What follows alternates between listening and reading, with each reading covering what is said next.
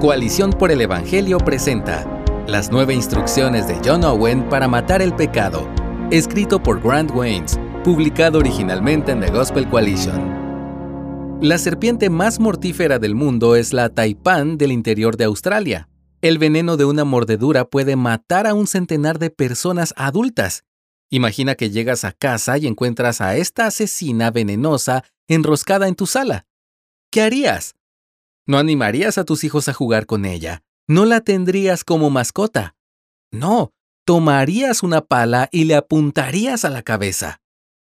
Tenemos algo mucho más peligroso en nuestros hogares y corazones. El pecado. Tristemente, demasiadas personas juegan con el pecado en lugar de darle muerte. John Owen advirtió famosamente a los cristianos, mata al pecado, o él te matará a ti. Su libro, La mortificación del pecado, es una exposición de las palabras de Pablo en Romanos 8:13, porque si ustedes viven conforme a la carne, habrán de morir, pero si por el Espíritu hacen morir las obras de la carne, vivirán. Aunque los cristianos no pueden eliminar el pecado en esta vida, Owen nos anima a luchar con diligencia contra los deseos pecaminosos y a darles muerte. ¿Cuál es la pala que utilizamos para atacar nuestro pecado? Owen nos da nueve instrucciones prácticas. La número uno, diagnostica la severidad del pecado. Cuando una persona ha luchado con un pecado durante mucho tiempo, será más difícil matarlo. Este es especialmente el caso si ha habido largas temporadas en las que esa persona ha consentido el pecado en lugar de tratar activamente de matarlo. Dar excusas, justificar el comportamiento pecaminoso o aplicar demasiado rápido la gracia y la misericordia a un pecado también contribuyen a la gravedad del pecado y conducen a un corazón y una conciencia endurecidos. Considera estos factores cuando diagnostiques la gravedad de un pecado, porque una lucha más severa requiere un esfuerzo más enfocado en la mortificación. Número 2. Comprende las graves consecuencias del pecado. Incluso para el cristiano que ha sido declarado justo posicionalmente, el pecado sigue siendo peligroso. Owen expone cuatro peligros que plantea el pecado para el creyente. El endurecimiento por el engaño del pecado, la disciplina temporal de Dios, la pérdida de paz y fuerza, y por último, el peligro de la destrucción eterna. Al continuar en el pecado, uno puede demostrar que nunca estuvo verdaderamente convertido. En Efesios capítulo 4 del versículo 25 al versículo 30 leemos que el pecado de un cristiano contrista al Espíritu Santo y en Hebreos 6:6 que hiere al Señor Jesús. El pecado también puede hacer que un cristiano pierda su utilidad para el ministerio. Número 3. Convéncete de tu culpabilidad. Entendemos la culpa a través de la ley y el Evangelio. Trae la santa ley de Dios a tu conciencia, escribe Owen, pon tu corrupción en ella, Ora para que te afecte. Medita en los mandamientos bíblicos que hablan de la pecaminosidad del pecado y luego considera también tu pecado a la luz de la cruz. Pregúntate, ¿por qué he seguido pecando cuando se me ha mostrado tanta gracia y misericordia? ¿Cómo puedo mostrar tanto desprecio? Número 4. Desea fervientemente la liberación. Puedes anhelar la liberación del pecado cuando conoces tu gran culpa. ¿Por qué esto es importante? Porque anhelar, respirar y clamar por la liberación es una gracia en sí misma que tiene poder para conformar el alma a la semejanza de la cosa anhelada. De hecho, según Owen, a menos que anheles la liberación, no la tendrás. Número 5. Considera la relación entre tus pecados y tu temperamento natural. Cada persona tiene un temperamento y una naturaleza únicos que hacen que ciertos pecados sean más difíciles de matar.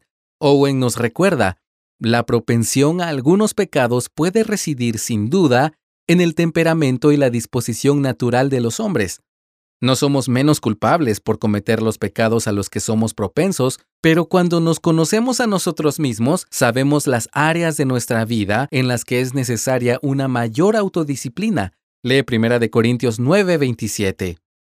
Número 6. Evita las ocasiones que incitan al pecado.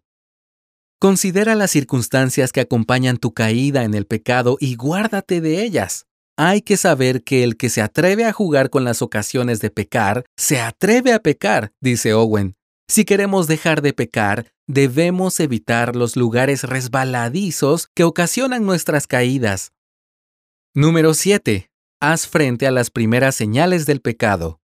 Seremos más efectivos en dar muerte al pecado cuando nos levantemos poderosamente contra los primeros actos de nuestros deseos pecaminosos.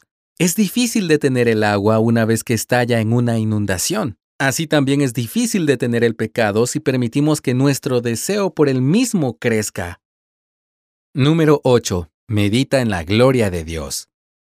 No debemos dejar que el pecado gane terreno. En cambio, debemos volvernos de nuestro pecado a la excelencia de la majestad de Dios. Cuando veamos la gloria de Dios, veremos en contraste la fealdad de nuestro pecado. Owen dice que es especialmente útil considerar cuánto de la grandeza de Dios no conocemos. No es más que una pequeña porción lo que conocemos de Él. Es difícil que el pecado florezca en un corazón lleno de un sentido de la majestuosidad de Dios. Número 9. No te apresures a consolarte. La instrucción final de Owen viene en forma de advertencia. Aunque experimentemos culpa y convicción por el pecado, no debemos asumir que el pecado está derrotado. El pecado es engañoso y puede engañarnos haciéndonos creer que lo hemos tratado con decisión cuando no es así.